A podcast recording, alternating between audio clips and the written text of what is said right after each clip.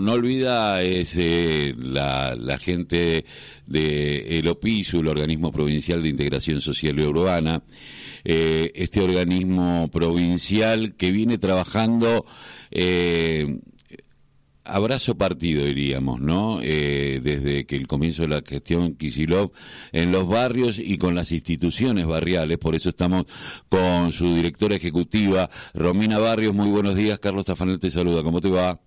Hola Carlos, buenos días a todos y a todas. ¿Cómo estás? Bien, eh, mucho laburo por lo que estoy viendo, tema de viviendas en y trabajo con Villa Itatí, eh, una, un trabajo con los clubes de barrios. ¿Por qué no nos contás un poquito qué es el OPISU? Porque a lo mejor hay organismos que la gente desconoce y que tienen mucho que ver con su vida cotidiana.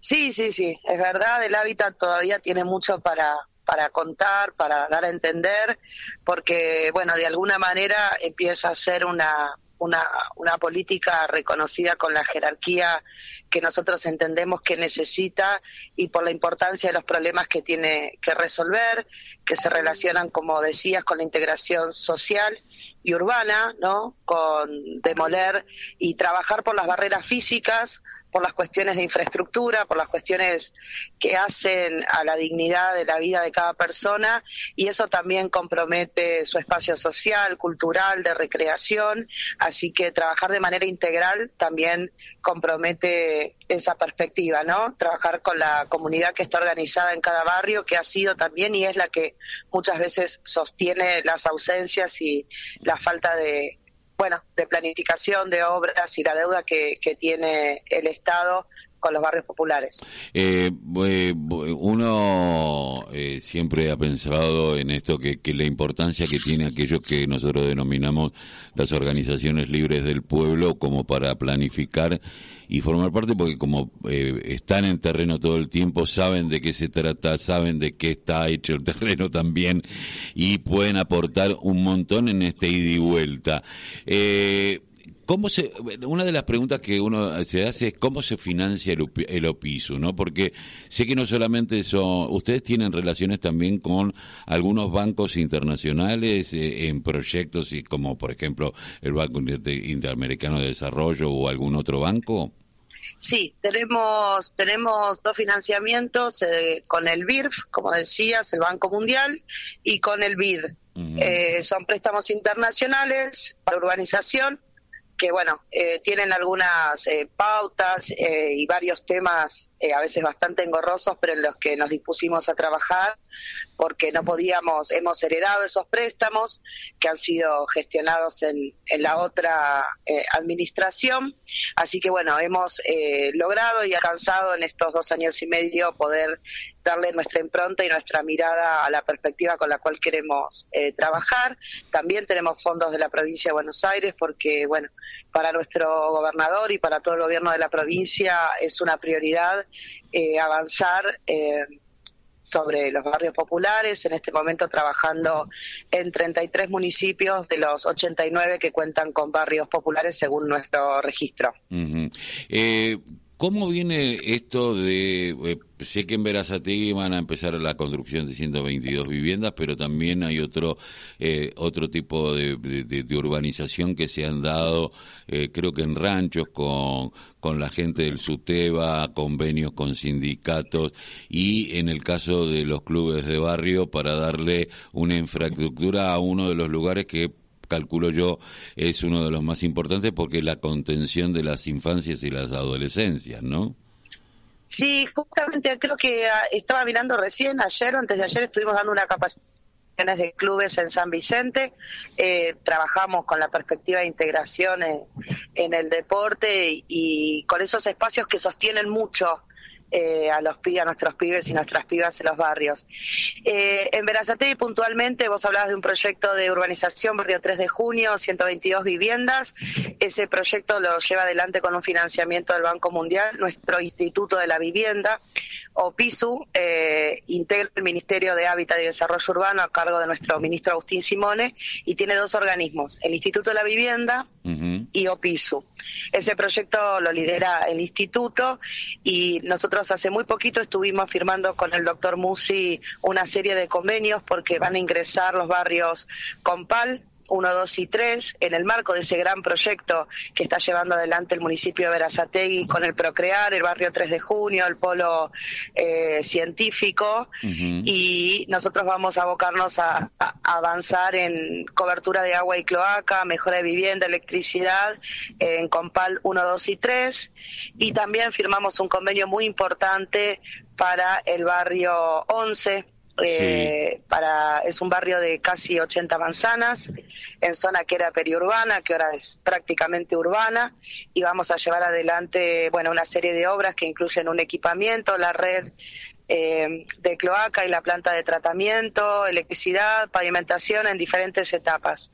Eh, estamos trabajando en esos procesos que forman parte del programa de ordenamiento territorial que tiene el municipio. Eh, Romina, cuando ustedes se, se encuentran con, eh, primero y principal, uno a veces piensa, ¿no? El conurbano bonaerense y la, la parte metropolitana, normalmente uno dice, bueno, es el 15% de la población viviendo en un 0,5 del territorio, lo cual complica un montón de cosas y en donde el hacinamiento es común. Hay proyectos de decir, bueno, eh, el otro día hablábamos con una diputada del Frente de Todos, eh, que nos contaba con eh, que hay un proyecto de la vuelta al campo eh, en donde decir, bueno, hay que empezar a generar cuestiones productivas y para que muchos de los jóvenes, las familias jóvenes puedan, y también no solamente trabajadores, sino trabajadores que especializados, estamos hablando en este caso de profesionales, que puedan migrar aún dentro de la provincia de Buenos Aires, pero a otros lugares. ¿Hay trabajo sobre este tema? ¿Hay cosas pensadas, planificadas? Mira, mira, justo en este momento nuestro jefe de asesores del gobernador, Carlos Bianco, está en una localidad del interior con el programa Puentes, que es un programa que lleva adelante la jefatura de asesores desde el Consejo de Coordinación de Política Universitaria, que lo que lleva adelante son eh, una serie de inversiones para facilitar el arraigo de los jóvenes eh, y que puedan recibir educación.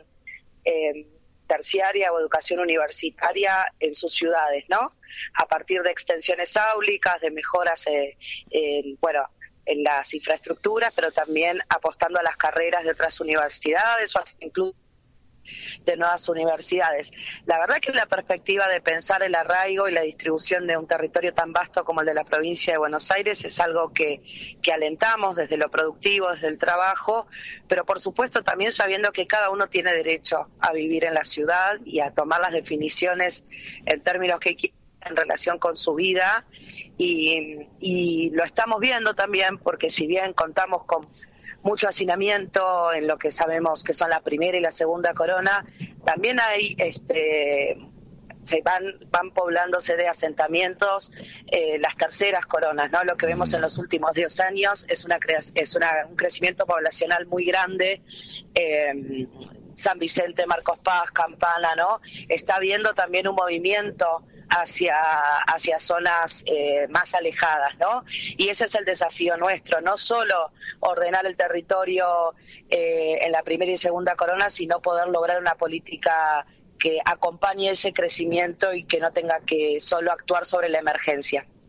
Eh, Romina, eh, ustedes cuando asumieron se encontraron con un opiso de determinada manera, después, bueno, vino la pandemia y el tema de, eh, de organizarse y ordenarse tal vez se dificultó mucho, pero ¿con qué se encontraron? Se encontraron con muchas deudas, se encontraron con eh, despilfarros, ¿con qué, ¿con qué se encontraron? Porque en un momento, particularmente yo soy de Quilmes, eh, hablaba con la gente de Itatí y los vecinos de Itatí entendían el opiso como algo privado como que no no, no, no, lo vinculaban eh, con, eh, con el Estado.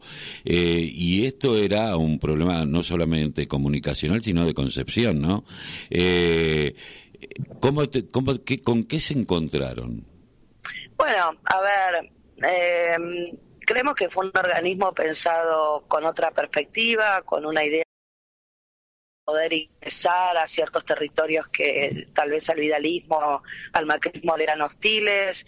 Eh, la perspectiva en los barrios ha sido una mirada también desde acceso a la justicia, combate al narcotráfico, presencia de fuerzas federales. Eh, encontramos containers quemados, quejas, enojo. A nosotros nos costó muchísimo en cada uno de los barrios donde estaba. Hola. Generar un marco de confianza con los vecinos y las vecinas. La verdad que ha sido muy muy difícil, proyectos, todas las obras que hemos recibido las tuvimos que rehacer, lograr modificar los proyectos ejecutivos. Creo que en esta cuestión de los vecinos organizados también eh, que reclaman y demandan también desde los gobiernos y desde el Estado tenemos que tener un respeto en términos de los proyectos que llevamos adelante me decías, eh, eh, no faltarle el respeto a los vecinos, fundamentalmente, eh, que, que, ustedes tuvieron que dar vuelta a todo este tema. Sí, sí, porque me parece que hay que discutir un poco también en relación a qué es la gestión participativa, qué es la organización popular y, y muchas veces uno se encuentra con mesas de urbanización donde van determinadas áreas y me parece que hay una responsabilidad mayor nuestra, de poder dar previsibilidad sobre la cobertura de servicios, cómo se va a llegar, de tener la capacidad de hablar con las prestatarias, ver cuál es el alcance de las obras, porque si no, eh, me parece que se genera una cuestión difícil en relación a, creer en la capacidad de que esto es posible. Nosotros eh, estamos convencidos de que es posible, pero primero tenemos que ordenar las inversiones, los alcances, por eso también la necesidad de jerarquizar esta política, la creación del ministerio, la creación de equipos técnicos que entiendan los procesos de reurbanización. No es lo mismo para un ingeniero hidráulico eh, trabajar sobre la ciudad formal que tener que resolver situaciones donde tenés cavas, eh, problemas de niveles. Hay un montón de cuestiones que tenemos que trabajar eh, después eh, con los vecinos y dar previsibilidad y sobre esa base construir las demandas, porque creo que no puede haber debate respecto a que hay que resolver el agua, la cloaca y la electricidad, no como para empezar a hablar. Eh, así que nos abocamos a eso, no fue lo que encontramos, encontramos proyectos que no tenían factibilidad técnica, con vuelcos en crudo, digamos, lo de Itatí ha sido realmente muy difícil de, entender porque han, habían decidido tomar esas decisiones de, proyecto, tanto en una placita, un equipamiento, como en lo que fueron los proyectos de infraestructura. Romina, te agradezco un montón que hayas pasado por la voz, el grito que les calle el silencio aquí en la radio de la Unión Nacional de Clubes de Barrio. Te mando un abrazo y muy buen laburo. Bueno, bueno, un abrazo para todos ustedes. Gracias. Chao, hasta luego. Estábamos hablando con Romina Barrios, directora ejecutiva de eh, este organismo tan importante, ¿no? Porque a lo mejor uno no tiene y dice, sí, la provincia, no, no, pero ah, bueno, hay gente que labura.